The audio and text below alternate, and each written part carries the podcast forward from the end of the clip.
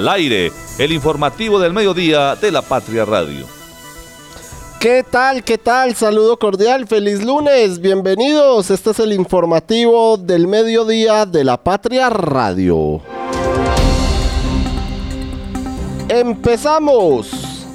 Terminó la feria de Manizales, les tenemos las conclusiones de la edición 67. La feria artesanal en Expoferias estará abierta hasta hoy.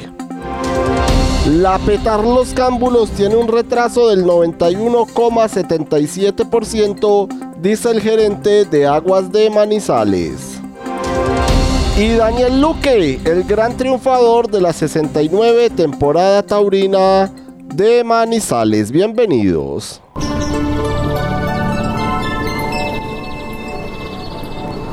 11 de la mañana, 35 minutos, una fresca mañana en la ciudad de Manizales. Empezó haciendo sol, un fuerte sol esta mañana en la capital caldense y a esta hora ha mermado un poco. Sin embargo, tenemos 22 grados de temperatura. A esta hora en la ciudad de Manizales y tendremos, como ya les anunciamos esta mañana, temperaturas máximas entre los 24 y los 26 grados. Se espera que el día sea mayormente soleado para este lunes en la capital caldense. El tráfico a esta hora. A las 11 de la mañana 35 minutos nos vamos a revisar la movilidad en Manizales y por ejemplo encontramos un punto rojo en la salida de Manizales hacia el municipio de Neira, también hacia el barrio Puerta del Sol. Observamos por unas obras que se realizan allí que cerca de la entrada de la empresa metropolitana de aseo EMAS se encuentra algo de trancón en este sector de la ciudad. Desde que se abrió el puente 1 en el intercambiador vial de los Cedros, pues se ha reducido el trancón que habitualmente allí se presentaba y a esta hora la avenida Kevin Ángel fluye sin ningún inconveniente. La avenida Santander, tal vez la de mayor congestión vehicular a esta hora, presenta algunos puntos de congestión, llegando al batallón Ayacucho, cerca del centro comercial Cable Plaza. También observamos algo de tráfico lento a esta hora en el sector, esto es más abajo de la Universidad Católica, llegando a la Universidad de Caldas en la sede Las Palmas y en el sector de Plaza 51 cerca del Hospital Infantil Rafael Henao Toro. Ya llegando hacia el centro de la ciudad está despejada y en la avenida del centro si observamos algo de congestión vehicular cerca del almacén París, la, la carrera 23 también con congestión vehicular. Hasta ahora seguramente están en el desmonte eh, de todos los puestos donde se realizó la feria de Manizales en la carrera 23. La avenida paralela no tiene inconvenientes de tránsito hasta ahora. Y en la vía panamericana si observamos tráfico lento en la glorieta de la terminal de transportes Los Cámbulos donde se realizan las obras del deprimido vial. Clic en lapatria.com. A las 11 de la mañana 37 minutos. Antes de ir con nuestra compañera Rudy Díaz, les voy a presentar a Sofía Gómez Piedradita. Ella será la nueva directora de radio. Nuestra compañera Juanita Donato se fue a gozar de su periodo de vacaciones y cuando este terminó decidió ir por nuevos rumbos laborales. Así que a partir de hoy, Sofía Gómez estará al frente de los informativos de la Patria Radio, tanto del mediodía como de la mañana. Sofía, bienvenida, buenos días. Buenos días, David, a ustedes, a todos nuestros oyentes de la Patria Radio. Yo la verdad estoy absolutamente contenta de volver. Estuvimos esta mañana también en el informativo eh, de la Patria Radio y vamos a estar acompañando por supuesto, ojalá por mucho tiempo y de manera eh, exitosa este informativo de, de, la patria. A Juanita, por supuesto, como colega y como amiga, esperamos que le vaya excelentemente en todo su futuro profesional y bueno, qué rico que empecemos ahora sí con los informativos de, de la patria. Así es, saludamos también a Rudy Díaz, nuestra compañera de la unidad digital. Rudy, saludo cordial, feliz lunes, bienvenida, buenos días. Hola David, hola Sofía, saludo a todos los que nos escuchan a esta hora con toda la información de lapatria.com. ¿Qué tenemos, Rudy, a esta hora en lapatria.com precisamente para todos los, oyentes? Bueno, tenemos información de la Petar Los Cámbulos. El gerente de Aguas de Manizales, Jorge Eliezer Rivillas, confirmó este lunes en el Consejo que el avance del proyecto de la planta de tratamiento de aguas residuales es de solo el 5.85% contra uno que debió ser del 93.66%. Saludamos también a esta hora, antes de ir con más información en lapatria.com, a Marta Lucía Gómez. Marta, primera emisión del año para ti. Bienvenida, buenos días. David, muy buenos días. Eh, primero que todo, pues un saludo para Sofía. Bienvenida de nuevo. Sofía, contarle a los oyentes que nos había acompañado el año pasado como practicante en la sección de público y desde allí también hizo algunos pinitos aquí en la eh, sección de radio, entonces en la parte de radio. Bienvenida Sofía, eh, bienvenida también, eh, un saludo para Rudy, que contrario a Sofía la estamos despidiendo hoy porque Rudy nos acompaña hasta hoy. Em, y sobre todo un saludo muy, muy especial para nuestros oyentes, no nos veíamos desde el año pasado, entonces desearles un muy feliz año, que estos primeros días del 2024 estén marchando muy bien para todas las personas que nos acompañan y nos seguirán acompañando en el informativo del mediodía. Así es, a las 11 de la mañana, 40 minutos. Rudy, antes de ir con Juan Carlos, amplíenos más la información que nos estaba dando de la petar los cámbulos. Bueno, eh, esto quiere decir que eh, tiene un retraso del 91,77%, ¿sí? con estadísticas de diciembre del año pasado. Bueno, pues escuchemos a esta hora don Juan Carlos Leighton en vivo desde el Consejo de Manizales, quien nos amplía la información sobre este retraso en la planta de tratamiento de aguas residuales Petar Los Cámbulos.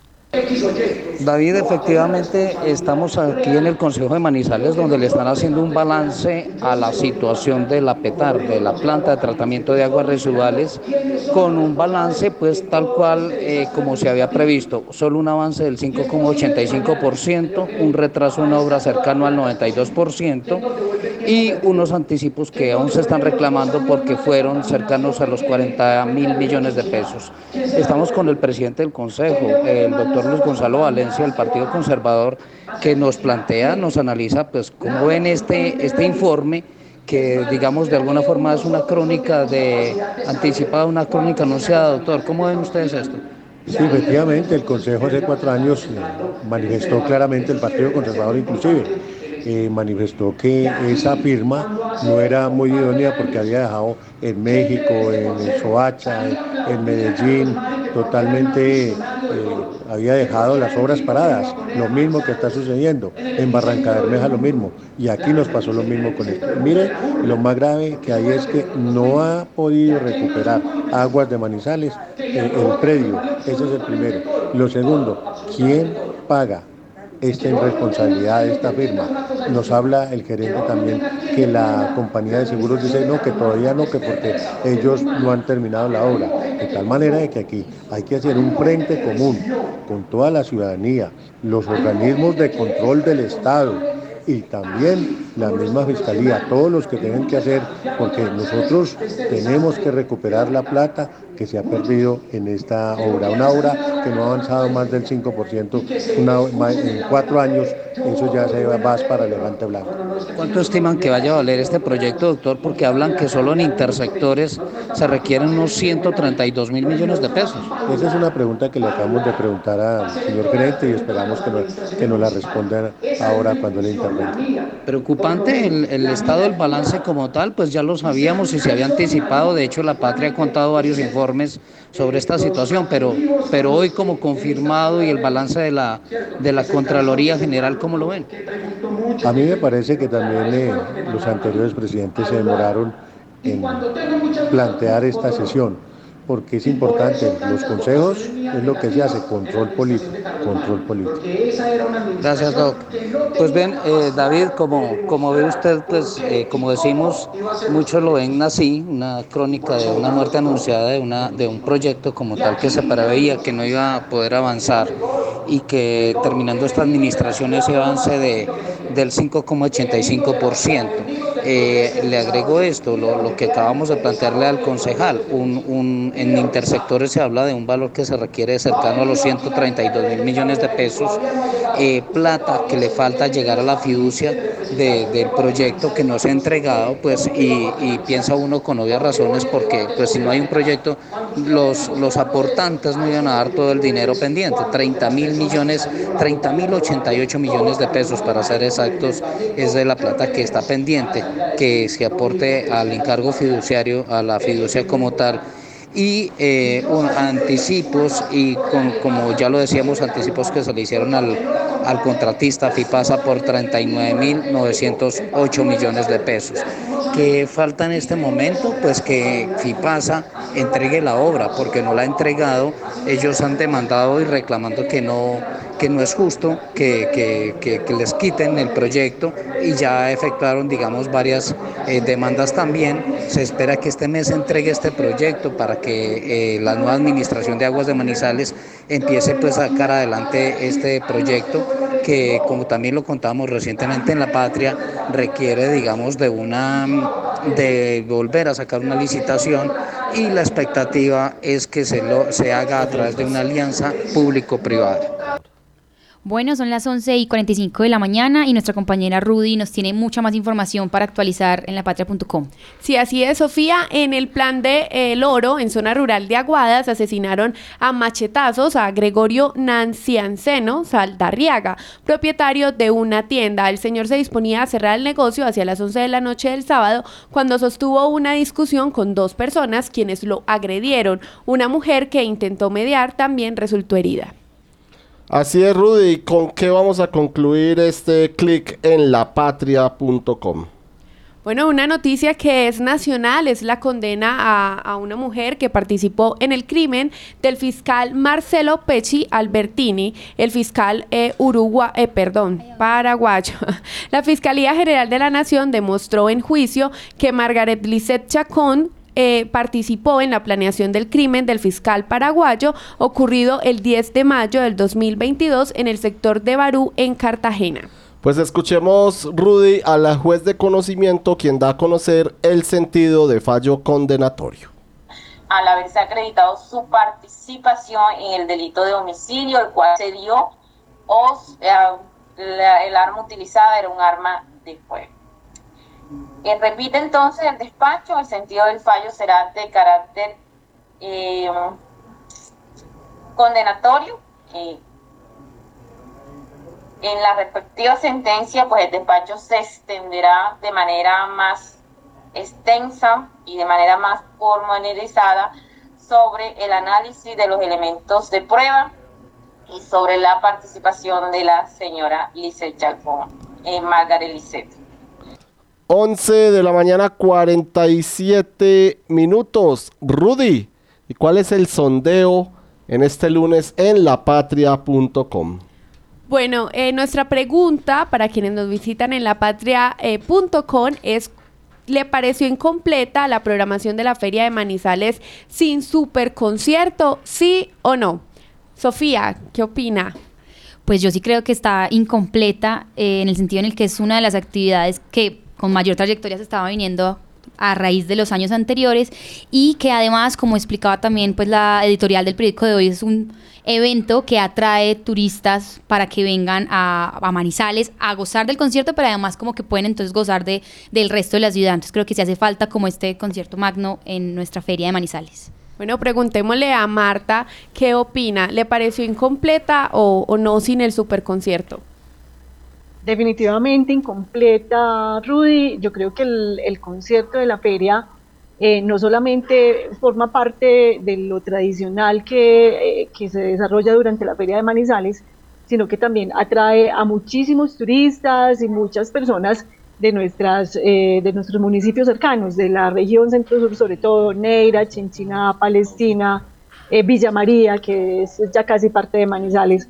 Entonces yo creo que ahí en la ciudad se perdió, se perdió de tener una muy buena dinámica económica, que es lo que generan todas las actividades de feria, y pues una lástima que, como lo, lo dijimos hoy en nuestro editorial, que no se logró tener eh, un trabajo concertado, un trabajo unido entre la administración saliente y la actual administración que estaba en el periodo de empalme eh, terminando de definir las actividades de feria. Y no se logró superar los escollos que tuvo el organizador del concierto eh, para que pudiéramos tener al menos una oferta, siquiera con uno o dos artistas que hubiera eh, reemplazado un poco la falta del concierto. Entonces yo pienso que sí, un, una feria sin concierto pues deja como ese sinsabor y esa ausencia de un evento de los más importantes, eh, sumado también a que fue una feria sin reina de la feria, sin esa embajadora de Manizales, que también es eh, la anfitriona para recibir a las candidatas al reinado internacional del café, que tampoco tuvimos esa participación porque la administración anterior tampoco nombró eh, a esta representante como reina de la feria de Manizales. Así es, Rudy, por favor, cuéntenos cuál es el resultado entonces de este sondeo que estamos haciendo en lapatria.com. Bueno, el 55.51% dijo que no le pareció incompleta y el 44.49% que sí. Rudy, pues muchas gracias y muchos éxitos en sus nuevos caminos profesionales. Gracias por estar en el informativo de la Patria Radio. Ah, muchas gracias, siempre será un gusto regresar a esta que, que es mi casa. Así es, el periódico de casa, 11 de la mañana, 49 minutos. Usar los cestos para eso están puestos. Escultura, todos unidos. Emas by Veolia, patrocinador oficial de la limpieza con la basura. Cultura. ¿Sabes qué sucede con el deporte, la economía, la política, el entretenimiento de Manizales, Caldas y el país? Suscríbete a La Patria Impresa tres meses por solo 92 mil pesos o a La Patria Digital por un año por solo 89 mil pesos. Y entérate de todo lo que pasa dentro y fuera de tu ciudad con La Patria, el periódico de casa. Informes 893-2880. Con la basura cultura, sacar la basura al día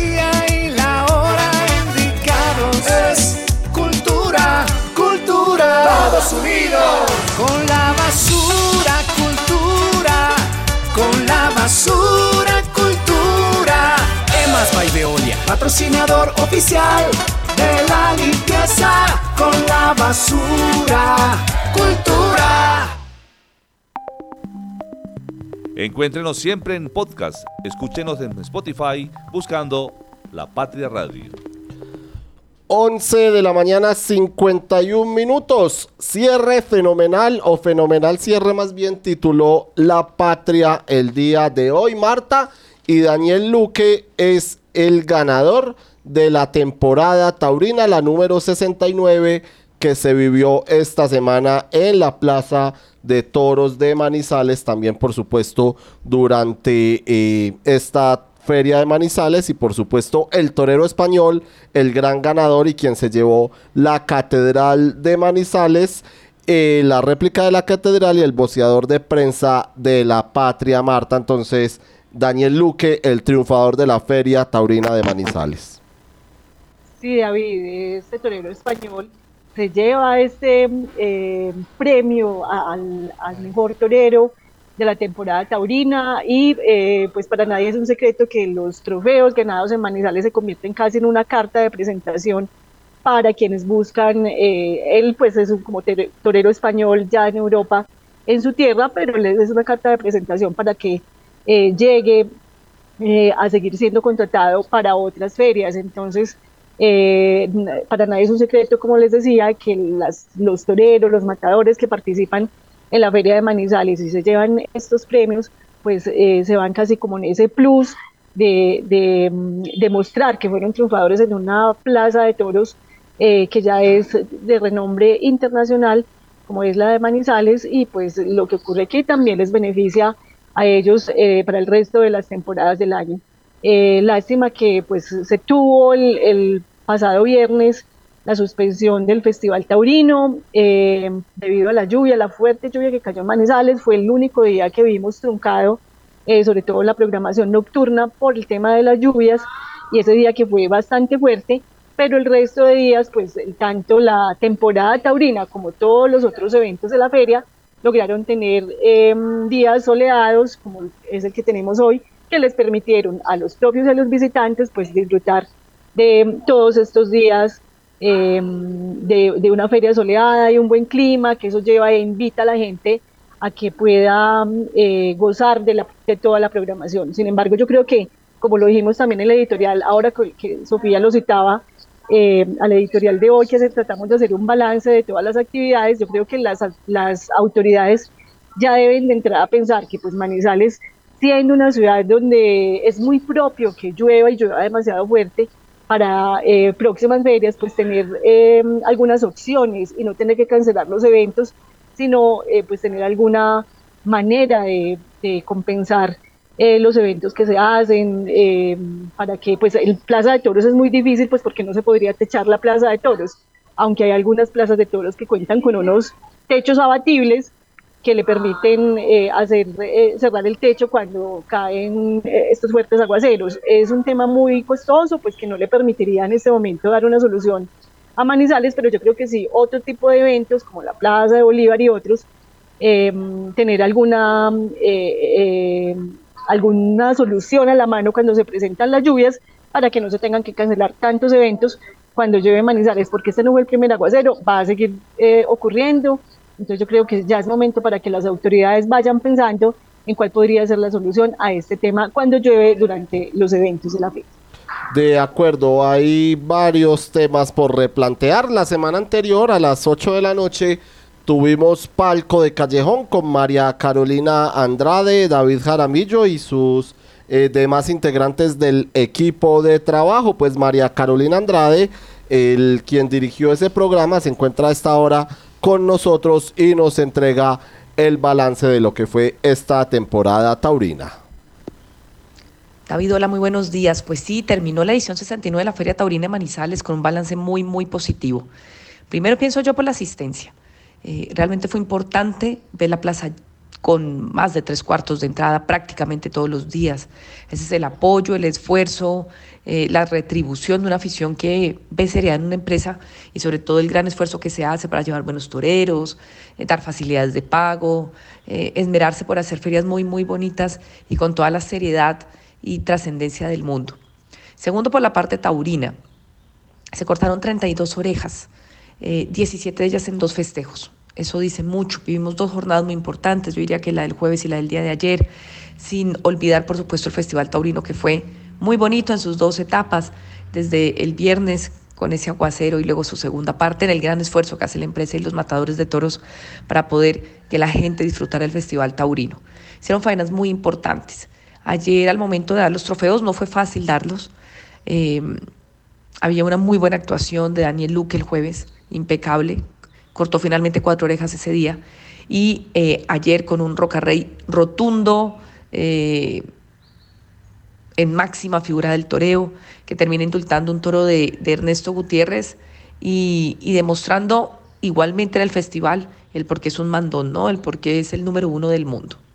Nos quedamos también con la gran satisfacción de ver un Antonio Ferrera con nota de 10 sobre 10, un Antonio Ferrera que sin duda alguna se robó el corazón de los manizaleños, eh, ojalá vuelva. Es un torero importante, es un torero eh, honesto, es un torero que da lo mejor de sí y se notó, y de allí el cariño de la gente.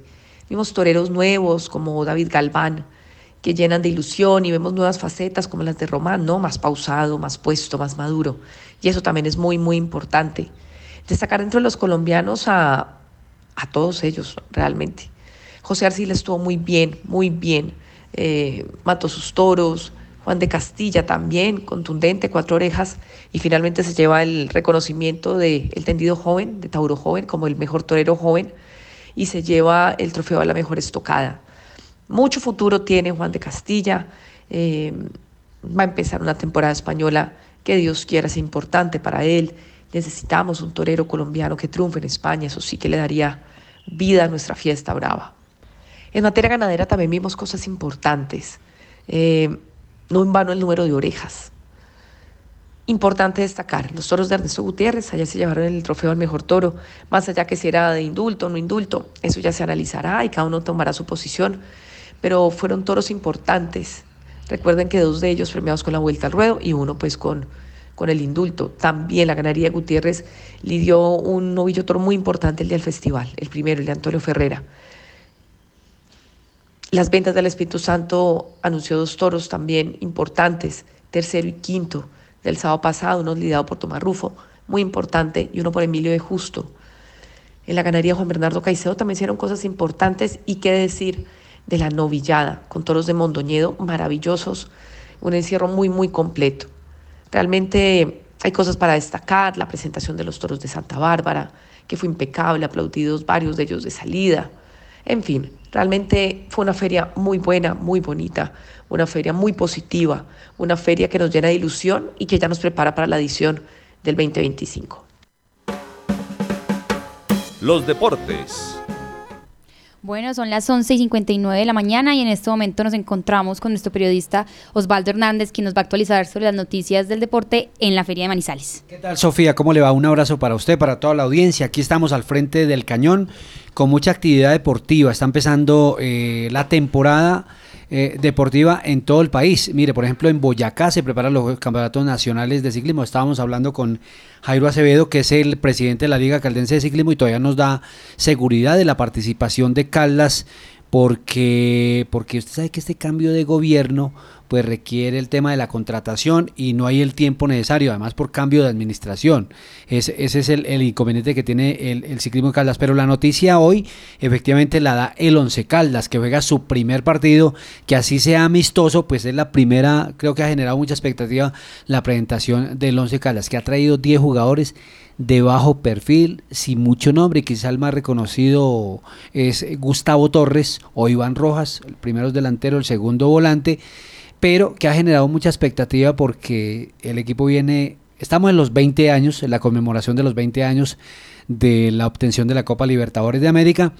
Y segundo, eh, el equipo tiene nueve eliminaciones consecutivas en cinco temporadas. Entonces hay una deuda grandísima con eh, eh, la afición y esa es efectivamente la expectativa que hay hoy en Lima, donde se juega frente a Alianza Lima. ¿A qué horas el partido esta noche, señor? Está 8 de la noche, yo creo que hasta puede ser más tarde porque ese es un show que se presenta mientras presenta a los jugadores del local.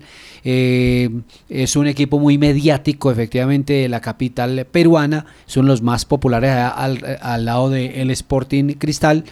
Y efectivamente, pues está programado para las 8 de la noche. Bueno, Osvaldo, y ya, digamos, ese es el eh, único partido en sí de preparación que tendrá el Once Caldas porque debuta el próximo sábado. Exactamente. Mire, Once Caldas tiene, tiene muchas caras nuevas que se las va a presentar el próximo sábado 4 de la tarde frente al Chico.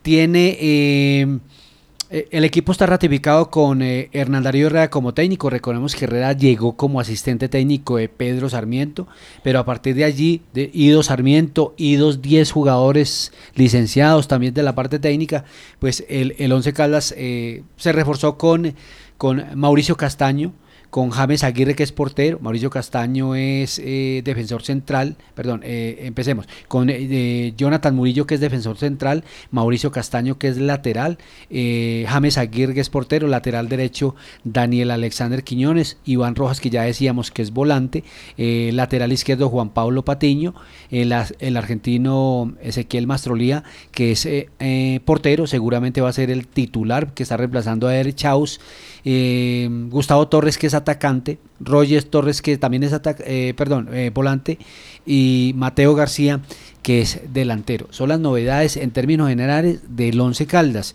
que tiene una base con Heider Riquet, con... Em, ¿Con quién? Con, con, el ecuatoriano Billy Arce y con Dairo Moreno, que son, digamos, de alguna manera los jugadores veteranos, los de experiencia. Dairo Moreno, que va este año por su récord en el fútbol profesional y que además no pudo viajar a Lima por un tema personal. Ese tema personal parece ser que tiene una demanda de alimentos que no lo deja salir del país todavía. Está Dairo a, ocho goles, a ocho de superar, a ocho, a ocho de superar y a siete de igualar a 7 de igualar y a 8 de superar a Sergio Alejandro Galván Rey. Eso en cuanto al tema del Once Caldas, que seguramente esta semana ya les ampliaremos más la información con voces, con nóminas y demás. Sí, de un fútbol profesional que tiene hoy una polémica grandísima.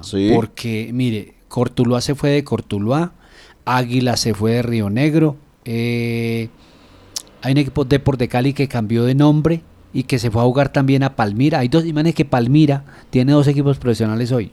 Ay, ay, ay. Y ahora Alianza Petrolera, que se fue de, de Barranca Bermeja a jugar creo que a Valledupar. Entonces, ese es un tema que le hace perder mucha credibilidad Sí. en todos los aspectos al fútbol profesional colombiano, porque no hay seriedad. Los clubes grandes del mundo, o por lo menos de las ligas grandes, eh, por ejemplo Argentina, pongamos un ejemplo, Vélez Arbil, usted llega al estadio José Amalfitani y debajo, debajo de las graderías del estadio está la guardería, está la escuela, está el colegio. Entonces, desde que usted nace, nace socio del club y toda la vida será socio de un club que se funda alrededor de una comunidad. Cuando se crea un estadio, en un club allá, lo primero que hacen es construir la cancha y alrededor de la cancha nace todo. Hoy no. Hoy, por ejemplo, en Colombia, ¿qué sucede? Un tipo con, permítame el término, un tipo con mucha plata va y compra un equipo, seguramente por ego, para que lo vean, porque el fútbol es eso, muy visual. Entonces, eso es lo que pasa. Lo coge y son equipos sin afición, sin historia, y los llevan y los traen, los llevan y los traen, y de sobremesa terminan quejándose que porque las gobernaciones y la alcaldía no les financian sus negocios. Vélez Sarfield, que a propósito jugó contra el Once Caldas en aquella Copa Libertadores del 2004, que como usted lo decía, este año se cumplen 20 años de ese título. Vamos a cerrar la información deportiva con las conclusiones de la Feria Deportiva de Manizales. Señor, y usted que le hizo el recorrido a todos los deportes, estuvo en la mayoría de escenarios, eh, ¿cuáles son las conclusiones que deja la feria desde el aspecto deportivo? Hay muchas muy buenas y ese, cómo es el atractivo, cómo es de atractiva la programación deportiva de la feria, con tres o cuatro certámenes puntuales que son grandes y que si no son grandes son masivos. Por ejemplo, el microfútbol, decíamos esta mañana que no trajo a grandes clubes del país o equipos del país, pero sí se vuelve muy masivo, siempre es muy masivo. Llenó la cancha de, la- de las colinas y llenó la cancha de El Guamal. Carritos Sí. de balineras, que aquí es, es positivo, pero en contra hay que decir que le quitan una etapa, que le los hacen madrugar y la verdad es que, que usted simplemente por abrir una vía, está bien que se necesite movilidad en el sector, pero si estamos en ferias creo que tiene que haber una disponibilidad de todos para entender que hay unos eventos que necesitan usar las vías y no simplemente, eh, entonces en dos o tres años dicen que los carritos de balineras empiezan a las 6 de la mañana. Pero en fin, yo como en términos generales eh, son, es una muy buena programación, pero sin lugar a dudas que faltan retoques para hacerlo mucho mejor porque si bien estamos a- a- advirtiendo hace mucho rato David, Sofía y oyentes de que las ferias, eh, la feria corre riesgo por el tema del toro, pues hay que hacer atractivo todos los escenarios para que siga siendo una feria muy atractiva y que no simplemente sea una fiesta de pueblo. Así es. Y finalmente en el downhill hubo honores para Valentina Roa. El downhill el, el sábado pasado que se corrió entre el sector de Campo Amor bajando por Cervantes hasta llegar al sector de la cancha de fútbol de Arrayanes. Exactamente, el tradicional, que ese es uno de los peros que ya se le puso a la misma competencia. Esta es una ciudad que tiene una topografía hermosísima para hacer downhill en cualquier parte.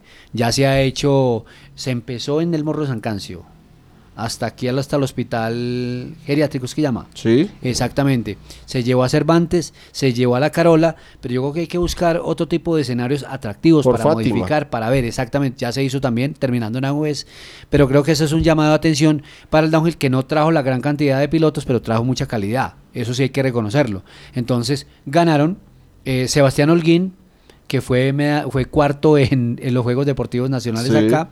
Se cayó Juan Fernando Vélez otra vez, que había sido el mejor tiempo en la clasificación de los Juegos Deportivos Nacionales. Perdió y le ganó Holguín al checo Tomás Slavik. Slavik, exactamente, que ya había ganado aquí en el 2019, pero no fue capaz de ganar. Y en damas, pues la reina de la Copa Mundo, Valentina Roa, se llevó los máximos honores por tercera ocasión consecutiva. Escuchemos a Valentina Roa. minuto ya. Queda Tres preguntitas nomás, vale. Eh, me da pena reiterarle la pregunta, pero pues, de alguna manera hoy es un homenaje que le hace la carrera que te hace la ciudad, porque te ve públicamente corriendo, ¿no? Bueno, la verdad, muy feliz de correr la Feria de Manizales porque siento que el público siempre está apoyando, los gritos y todo es brutal, y el evento también está muy organizado, entonces la verdad me sentí muy bien hoy. Pero siempre hay una energía adicional. Sí, sí, es una energía brutal. Es lo que me gusta de correr esto, que la gente grita y me encanta. Tu mamá dice que vive eternamente agradecida con Manizales. Sí, sí, me adoptó, entonces ya me siento una manizaleña más y entonces muy emocionada. ¿Cuántos, cuántos eh, downhill de la feria? Creo que llevo cuatro, cuatro. La- he ganado tres y, y en el otro quedó como tercera, creo. O no quedé, no quedé en el podio. ¿Cuándo viajas a Europa y qué empiezas? Bueno, pretemporada comenzamos ya entrenando muy fuerte. Viajo para Estados Unidos en marzo y me voy para Europa en, abril. Gracias, vale. Gracias, mujer. Usar los cestos para eso están puestos. Escultura, todos unidos. Emas by Veolia, patrocinador oficial de la limpieza con la basura. Cultura. ¿Sabes qué sucede con el deporte, la economía, la política, el entretenimiento de Manizales, Caldas y el país? Suscríbete a La Patria Impresa tres meses por solo 92 mil pesos o a La Patria Digital por un año por solo 89 mil pesos. Y entérate de todo lo que pasa dentro y fuera de tu ciudad con La Patria, el periódico de casa. Informes 893-2880. Con la basura cultura. Sacar la basura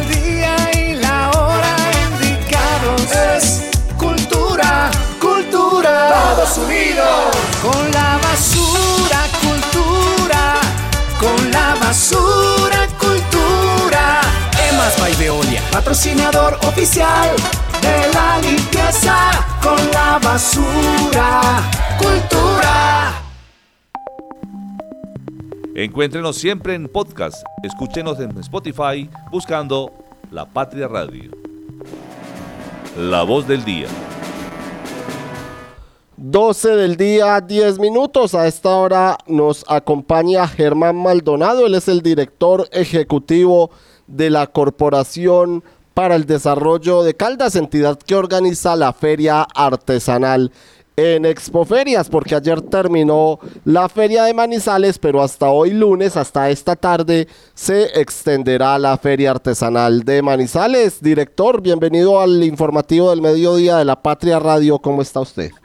Bueno, muchísimas gracias y muy buenas tardes a todos quienes escuchan la Patria Radio. Tal cual estamos todavía nosotros aquí en Feria Artesanal de Manizales. Eh, yo sé que la feria se acabó el día de ayer, la Feria Manizales, pero nosotros hoy seguimos abiertos hasta las 8 de la noche tendremos nuestras puertas y, obviamente tenemos una interesante promoción aprovechando la quincena hoy y es que por una boleta entran dos personas con boletería general que tiene un valor de 17 mil pesos ingresan dos personas y bueno, aquí los artesanos muy contentos de que les fue muy bien y el balance realmente ha sido muy, muy positivo. Una feria que realmente eh, valió la pena hacer con esfuerzo esta versión número 50. ¿Hasta qué horas tendrán abierto hoy, director?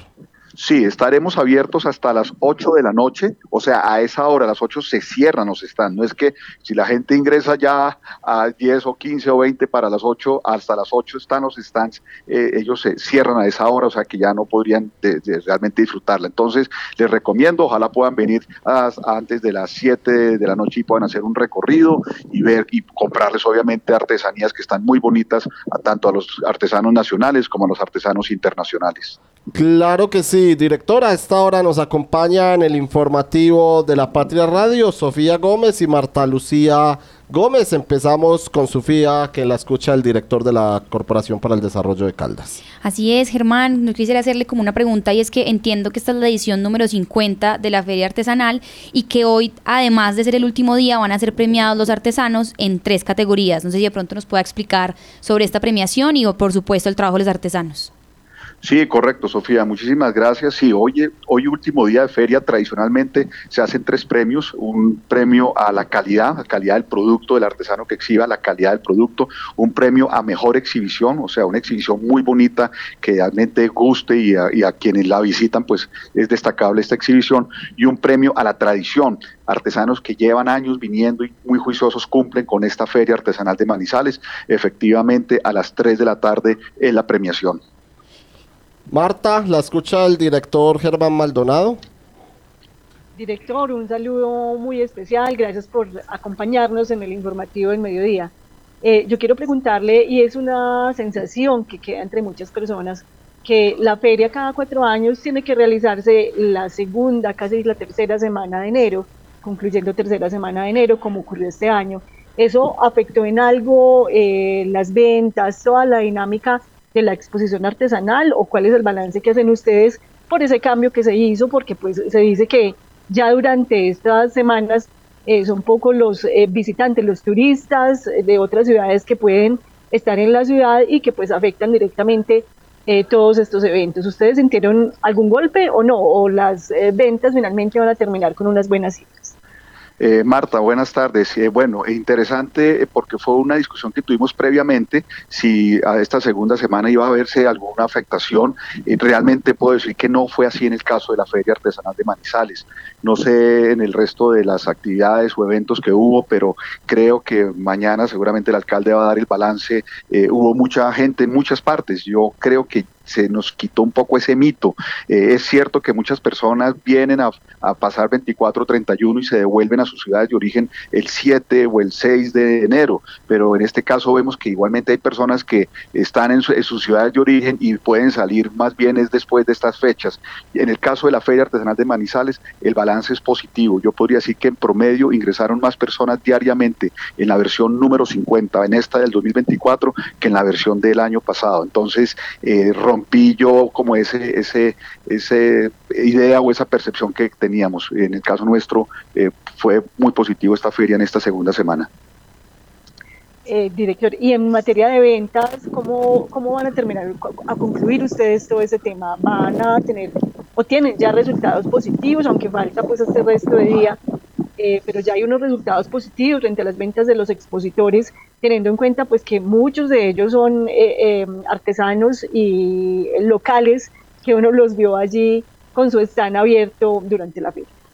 Sí, indudablemente al traer gente, en el caso nuestro, como le comentaba, en cuanto a ingreso de gente al lugar a expoferias, fue muy positivo y fue muy bueno y mucha gente venía diariamente. Tuvimos los dos últimos días 7 mil personas eh, de ingreso, teníamos días de 5 mil, 6 mil, que eso es muy, muy positivo, muy bueno. Ya al interior eh, los artesanos han manifestado que han sido muy buenas sus ventas. Seguramente uno que otro pues tenía mayores expectativas, eh, pero yo creo que las ventas sí se dieron, si no fueron igual, se dieron superior que el año pasado. Entonces yo creo que va a haber, eh, sumando yo haciendo como unos ejercicios matemáticos, yo creería que va a haber unas ventas en general de los artesanos de unos 10 mil a 12 mil millones de pesos. Entonces esperaré un poco más el cierre esta semana y poder conversar yo también con algunos y medir realmente si tuvieron ventas o eh, ventas superiores o si vino mucha gente, ingresó mucha gente, pero sus ventas a cada uno de los artesanos fueron inferiores. Eso todavía no lo puedo yo eh, eh, concluir. director, qué pena aquí. Yo quiero hacerle una pregunta sobre el tema de la movilidad en los alrededores de la de, de Expoferias, donde se realiza la exposición artesanal. Este año, pues la alcaldía me pareció una decisión muy acertada eh, permitió, ante la falta de espacios de parqueo en el eh, parqueadero de Expoferias, em, que se estacionaran los vehículos sobre, un costa sobre uno de los carriles de la avenida Alberto Mendoza, lo que me parece bien, pero pues sin embargo por momentos congestionaba el paso por la zona. Eh, no hay ninguna otra opción para que ustedes de pronto quizá puedan ampliar el parqueadero o ya Expoferias no tendría la forma de ampliarse para superar esto, este escollo que sigue siendo un tropiezo porque muchas personas incluso se tuvieron que devolver porque no encontraban dónde estacionar. Sí, efectivamente, eh, esa limitante lo tenemos. Eh, Expoferias pertenece al municipio, el propietario pues es eh, Infimanizales en su gran mayoría. Eh, de pensar en crecer o hacer una estructura para más parqueaderos estaría pues en manos del alcalde. En el caso nuestro, efectivamente tuvimos extraordinaria relación con la, digamos, con la, la, del área de movilidad, la, pues la Secretaría de Movilidad, donde autorizaron en un costado que iba de Expoferias al Bosque Popular, de que nos dejaran parquear ahí afortunadamente, tiene más o menos una capacidad de unos 80 a casi 100 vehículos, que eso pues nos ayuda mucho más. Eh, efectivamente, los guardas también estuvieron muy presentes y por eso no dejaban que se generara congestión al ingreso de la puerta. Eh, realmente lo que se hacía era una, algo que sí funcionó, yo al principio fui un poco escéptico, es que cada ocho espacios libres abría la puerta para que ingresaran ocho vehículos que estaban bajando por la avenida Alberto Mendoza. Una vez se copaban esos, se cerraba y volvía a generarse alguno que otro espacio y hasta completar nuevamente ocho espacios volvían nuevamente a abrir la puerta. Por eso algunas personas pasaban por el frente y veía que decían no hay cupo y los guardas no dejaban que se hicieran eh, eh, colas, por decir algo. Esto benefició mucho a todos los edificios, condominios, a la gente que vivía alrededor porque no veían eh, trancado pues su espacio, quienes viven en Belanea, Villa María o iban para Bogotá, no veían una congestión a raíz de, ese trancón, no se generó. Entonces sí, los alrededores ya no hay espacio, se construyeron ya varios lotes que estaban vacíos en años anteriores, es un tema complejo y por eso nosotros colaboramos este año con la ruta circular, que aprovecho a quienes nos están oyendo en, la Radio, que hoy todavía está la ruta circular que sale el Coliseo Mayor cada 20 minutos y el Coliseo Mayor llega a Expoferias y pues, nuevamente cada 20 minutos son cinco vanes que van subiendo y bajando gente. Les cuento que diariamente movilizábamos mil personas y esto con esto colaboramos muchísimo a que no se generara tal congestión. Yo creo que la ruta circular llegó para quedarse. Director, eh, este año el invitado a la edición 50 fue Pakistán. Quedan alrededor de siete horas para que las personas asistan a este último día de la feria. Eh, ¿Qué se pueden encontrar en específico de Pakistán? ¿Qué se pueden llevar las personas? ¿Con qué productos eh, sorprendieron ellos para todos los visitantes? Sí, efectivamente, hasta las 8 estaremos abiertos y es así como pueden disfrutar tanto de Pakistán como nuestro país invitado, que tiene una artesanía muy linda eh, en telas, eh, vestidos para, para mujeres muy bonitos que trabajan esta cultura pakistaní que a su vez pues hacían parte de la gran India, entonces tienen también eh, algo muy similar a las artesanías hindúes, tienen madera, unos muebles muy lindos, tienen también cristal, unos elementos muy bonitos de decoración y, bueno, y madera y, cerámica. Entonces, no, nos sorprendieron como salón invitado con esta muestra de sus productos, eh, alguna gastronomía que también están en su, en su, al acceso pues al salón, tienen una pagoda o una carpa donde tienen gastronomía que la ofrecen para la venta. Bueno, interesante no solo Pakistán, sino y los demás países eh, eh, que también nos, están con nosotros, están Turquía, está la India, está Polonia, México, Perú, eh, Guatemala, eh, Indonesia, bueno, varios países. Entonces, a quienes nos están escuchando, los invito, es hasta las 8 de la noche que vengan y disfruten y una boleta entran dos personas. Eh, David. Perdón, Sofía. no, antes de, de, que terminemos la entrevista, yo quería preguntarle al director, muchos sectores indican que hay algunos eventos de la Feria de Manizales que ya se han desgastado como están concebidos. ¿Usted considera que a la exposición artesanal eh, se, se, le debe ya apostar a un cambio y, y, cuál sería ese cambio que usted considera se le debe hacer a la exposición o tendría que, que continuar como está diseñada? Eh, bueno, yo realmente creo que la feria ha madurado mucho. Antiguamente se hacía en el Colegio Isabel la, en el Colegio Isabel la Católica, después en los alrededores del estadio. Ya hace unos 12 o 13, si no estoy mal, se está haciendo en expoferias. Ha, ha evolucionado. Indudablemente no hay más espacios, no hay más sitios en la ciudad. Este es el, el sitio idóneo. Nosotros hacemos es un proceso de selección de productos donde ha habido innovación en texturas, en colores, en nuevos diseños, en algunas manualidades más contemporáneas, más dirigidas a un grupo más juvenil, pero igualmente tenemos que tener las artesanías que le gusta a las señoras tradicionales, barro, algunas cucharas de palo, toda esta, esta artesanía tradicional que también es muy demandada y muy importante. Yo realmente creo que el formato funciona, que la feria tendríamos probablemente es que hacerle más eh, market, mercadeo como lo estamos haciendo a través de ustedes, los medios y mercadeo, marketing digital igualmente, eh, refrescarla desde el punto de vista de su imagen, en los colores, eh, la señalética, el molde de comida, si ustedes tuvieron la oportunidad de verlo, ponerle vida, color, que estaba muy bonito, muy decorado, mucha, mucho ornato, mucha flor, mucha planta alrededor de la señalética y todo eso le da como un como un eh, modernismo, le da como una refrescada. Y entonces eh, a la pregunta yo creo que el formato funciona y yo creo que nos iremos, mientras estemos aquí en Expoferias, unos buenos años eh, más aquí como feria artesanal. Pues ahí nos respondió la pregunta que le íbamos a hacer. Director, finalmente recordar el precio de la entrada para, para la feria artesanal. Sí, eh, muchísimas gracias. Sí, tenemos hoy nuestra boletería, eh, tiene un costo de 17 mil pesos solo por el día de hoy, que ya se acaba la feria. Eh, una, una boleta entran dos personas, hay boleta familiar de cinco personas, pero obviamente yo creo que ya nadie pues se venía animado a comprar una boleta familiar de 75 mil pesos para entrar cinco personas si ya tenemos pues la promoción en el día de hoy, aprovechando esta quincena que es una boleta, entran dos personas, 17 mil pesos hasta las 8 de la noche. Bueno, aquí los invitamos y aprovechar la ruta circular que todavía está funcionando el día de hoy.